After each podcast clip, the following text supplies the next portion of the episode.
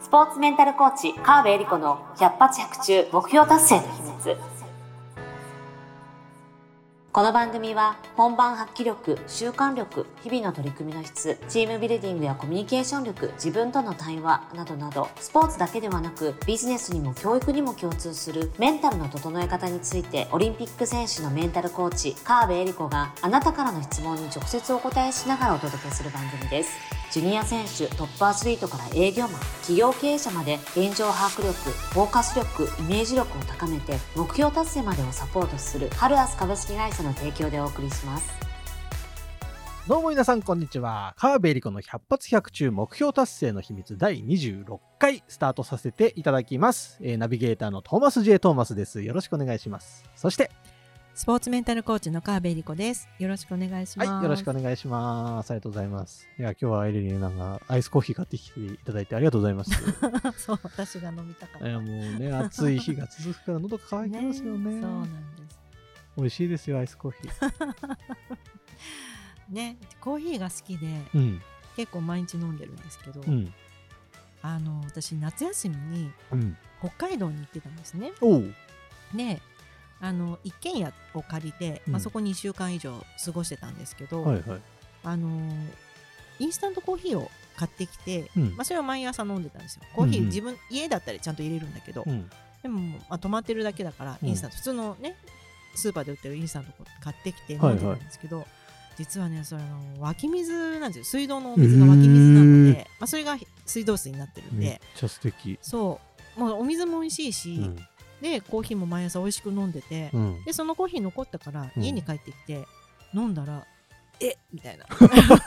何これ？これその、んな違う？もう全然違う。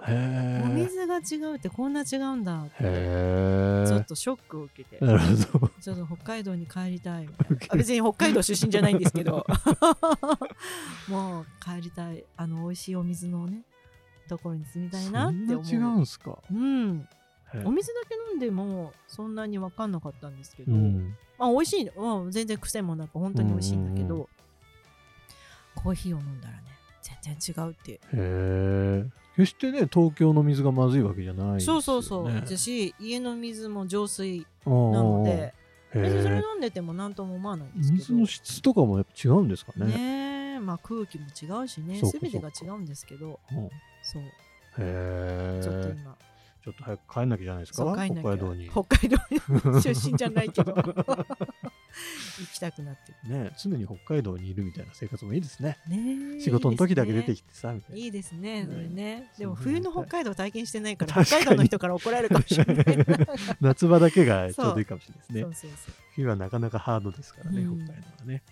はい。まあそんなエリリンのお休みの話も聞いたところですけども、はい 今日もなんかそういう相談がですね、ちょっとお休み系の相談が来てますので、はいご相談読ませていただきます。エリリンさん、トーマスさん、こんにちは。はい。はい、こんにちは。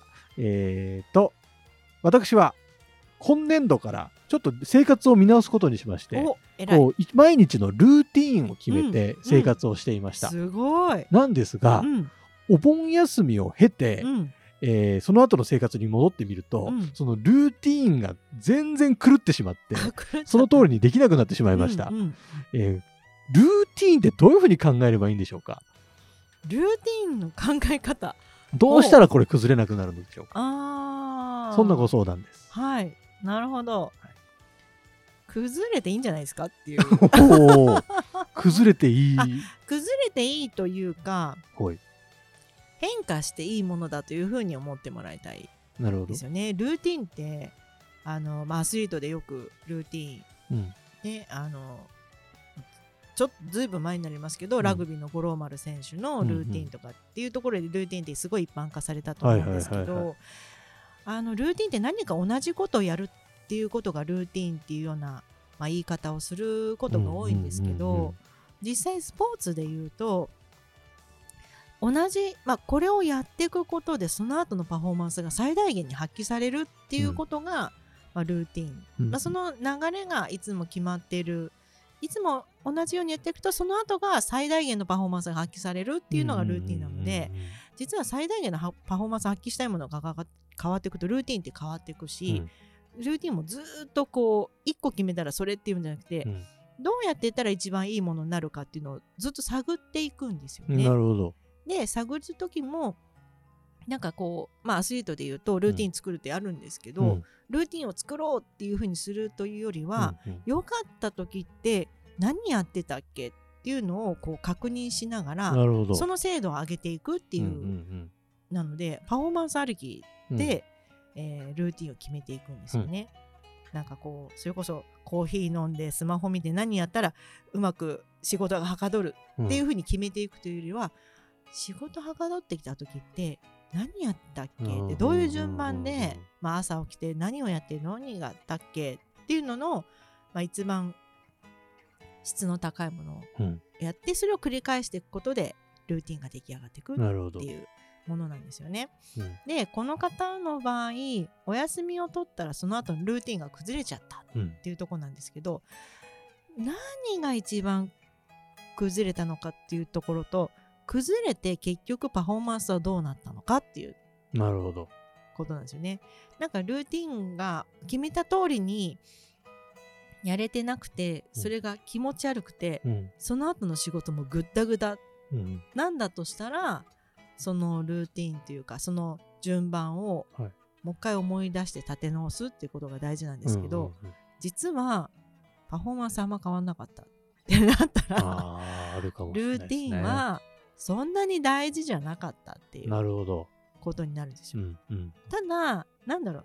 ルーティンって言い方あれですけど生活リズムが崩れちゃったとか、なんか朝はん本当は、うん、休み前は6時に朝6時に起きるうん。とかだったんだけど、お休みの間ねゆっくりしちゃって、6時に起きるのが辛くなっちゃったなうんうーんうん。で、ちょうど7時に目が覚めるみたいな、うん。っていう風になるんだとしてそれがちょっとどうにもその後のお仕事とか、うん。うん仕事のパフォーマンスうんうん。に影響があるんだとしたらそれは立て直した方がいいので、うんうんえーこれもお休み取って今崩れちゃった後なんであれなんですけど、うん。本当はお休みを取った後うん。に、ルーティンを立て直す日っていうのを一日設けてうんおくとなるほど。いいいい新しいじゃ。ないかな、それ。そうそう。だからそれが、まあ、休みもう一日取れなかったとしたら、うん。休みの最後の日は一日何ていうのかな自分を整える日、うんうんうんうん。を設けておいてもいいし、まあ、休み明けすうん休みはしっかり休みたいってなるとしたら、休み明けの後に、まあ、もう一日、まあ、がっつり一日休み取らないまでも、うんうん。ちょっとなんか自分そもそものスケジュールをたお休み取るじゃないですか、うん。例えば1週間とかうん3日間とか、人によってな、ね、お休みを取ったその後の何日か後ぐらいに自分をこう調整する日うん。っていうのを半日でも設けておく。なるほど。ああちょっと朝早く起きれないのが続いてるなと思っても次の日ちゃんとこの日はちゃんと起きようっていうのをチャレンジしてみるとか、うん、っていうのをやってみるといいかもしれないですね。その発想はちょっとなかったですね。うん、休みの後に立て直す日を作るのをルーティンにすればいいってことですよね。そうそうそうそうそうそうですそうです。でちなみに私は、まあ、お休みじゃないけど、うんまあ普段こう働いてて土日は家族といるようにはいはい。してて、まあお仕事入る時ももちろんあるんですけど、なるべく家族と過ごそうと思ってると、結構まあ傍から見たら休みの日なんですけど、うん、うん私としては私の時間ではないというかね。家族サービスってつもりは全然ないけど、うん。子供と遊んだり、うん。まあ、家族で出かけたり、っうんうん。てなると自分自身は結構疲れたりするわけです、体が。確かに。気持ちはリフレッシュしてるけど、なので月曜日を自分を整える日と思って、なるべく予定を入れないようにしてるんです。よあだから自分の遊びの日遊びを入れたりとか、うんまあ、マッサージ入れたりうんとか、うんうんあとは何にもしないうんとかっていう風になるべくしようとしてうん。ギリギリまで予定を入れないようにしてるんですよ。へー素敵。でも入っちゃう。ある。ななんなら今ね月曜日は毎朝あの毎週朝8時からと8時半2本ミーティング入ってるんで。そう。それをね決めた途端そのミーティング入ってきちゃって思う通りいかないなと思いつつまあそれの後ゆっくりするようにしてたりとか、うんうんうんで月曜日わーって仕事が入っちゃう時もあるからその時は火曜日一日空けておくとかっていう風になるべく早め早めに休みを先取りしとく。はあ。休みというか自分の日を確保するようにしておくと、まあ、急なお仕事の時もそこに入れられるし、もちろん自分を整えられるしっていうこうバッファーを設けておくうん。とか、休みの後の整える日っていうのを1日、とかすごい半日大事な気がする。うん、入れておくと割と崩れたとしても早くに戻せる。へえなんか確かにエリリンってそのすごいす自分の時間だったり家族の時間だったりそのまあその夏休み取っただったり結構休みしっかり 取ってるイメージ自分すごい大事にしてるイメージをすごい感じるから。うんうん、か休みすぎかもしれない。休みすぎの噂もあるんですか？そう。ウケる。いやでもうん。なんかそういうのすごいなと思っていつも見てますね。これはですね多分、うん。あの会社員時代まあ独身時代は、うん。とにかくがもうガツガツ働いてうん。もうそれこそ徹夜までうん毎日あの終電とかタクシーで帰るような生活をして 体を壊したりしてたので、あんまりガツガツやってもあんま自分が辛いなっていうのとへ会社辞めて独立してまた今度は自分一人でやるとなると頑張るわけじゃないですか。ーうん。で独立してまだまだ全然準備が足りないから、うん。すごいいろいろ勉強したり土日もあの家族を置いて仕事に行ったり、まあ、学びに行ったりしてたんですよ。うんうんでもずーっと罪悪感があってまあ、子供もちっちゃかったし旦那さんは土日休みなので、家に、ね、家族残して一人勉強しに行くっていうのうん。をずーっと、なんなんていうのかな。引っかかってうんうん。いてこのそれをね何年か続けた時に罪悪感抱えたままうん。家を開けて学びに行ってもいいことないなっていうふうに思ったんですよ。まあ、仕事ならしょうがないっていうふうにも思うけど、うんうん。うん仕事もまあこういう仕事だからある程度コントロールうん。できるし、まあアスリートのサポートだと土日ねどうしても入るからコントロールできないこともたくさんあるんですけど、っうん。てなった時にもう自分のことで土日を開けるのはやめようって決めたんですよね。うん。でなるべく、まあ、仕事入っちゃう時はあるけど、なるべくうん家族に対して罪悪感を感じなくて済むような時間の取り方は何だろうかっていう、罪悪感っていうより私が家族と一緒にいたいうんうんのに、それをこう自分の大あだから自分の大事なものうん。を優先順位を下げてまで学んだり仕事をしても結局いいことないなって思ったので、休む時は休む。家族といる時は家族のいるのを優先しようって決めたんですよなので8月7月とか8月は子供たち夏休みで、うん。あのーなので8月はもう仕事を極端に減らしてるんですよ。うん。もう入れない。うんあるところからのオファーはもう受けない。もう8すごい月無理ですって先に言っちゃったりしてでなんで収入は減りますけど、うん。も うそれはそれと思って、うんうんそうやってってでもそうしてると子供たち大きくなって部活だなんだってこういなくなっちゃってえ私家にいるのに子供たちがいないみたいな。こ 成とがちょっとそう起き始めてはいるんですけどへでもなるべくね家にいるようにしーようなるほどね。とか、でも 普通に土日出かけちゃったり夜、うんじゃあこっからママ仕事だからって言って8時から夜セッションが入うんうんうんったりすると、もう子供たちほったらかしでうんうん。仕事してますけど、へー。いやその辺のバランスは今でも自分で取れてるかどうかわかんないけど、うん。先に休みを取るとか、うん。大事なものを優先するっていうのはやるようにしてる。なるほどやっぱそういうのもエリリンのこれまでの経験から成り立ってきてるものもあるわけですね。そうですそうですね。ね。まあ多分家族がこれを聞いたらその割にはいないじゃないかって クレームが来る。そうクレーム多分来ると思うんですけど。ぜひじゃあご家族の皆さんも下のフォームから入れてくださいね。そういうご意見、好き勝手好き勝手やってますけど自分なりにあの整理を手つけようとしている。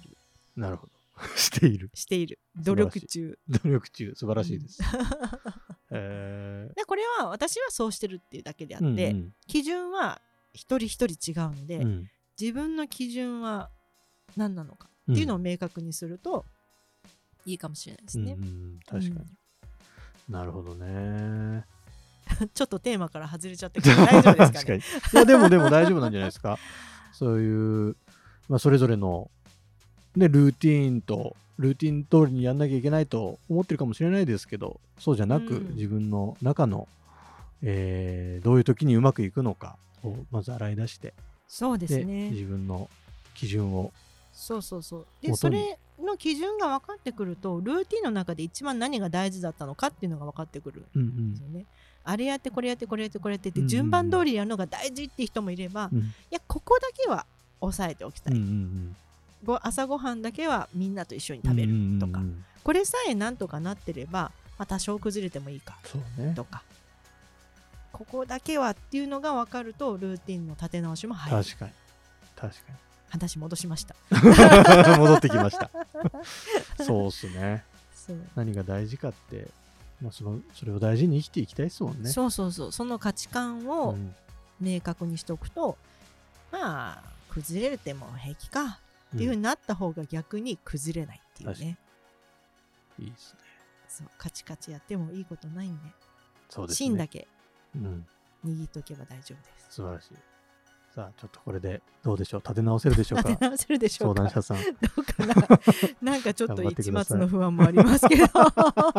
またねこれであのもっとこういうところを聞きたいとかやってみたけどこうだったとかそういうものもあのフォームの方からあの、ね。概要欄にありますんでそえーご相談なり、えー結果報告なりお待ちしておりますので、はい、ぜひぜひ積極的に声を発してください。皆さん声じゃないですね。こう文字をパチパチって打ってそうそうそう。パチパチっと打って、えー送ってきてください。お待ちしております、えー川辺以降の百発百中目標達成の秘密いい番組ですね。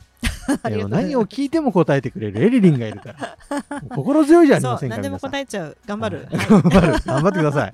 はい、期待しておりますよ。ということはで、えー第26回ですね、この辺で締めさせていただこうかなと思います。えー川辺先生、ありがとうございました。ありがとうございました今週も最後までお聞きいただきありがとうございました。あなたの日々の活動に少しでもお役になれたなら幸いです。来週の配信も楽しみにしていてくださいね。この番組は提供ハルアス株式会社プロデュース TMSK.jp ナレーション土井真由美がお送りいたしました。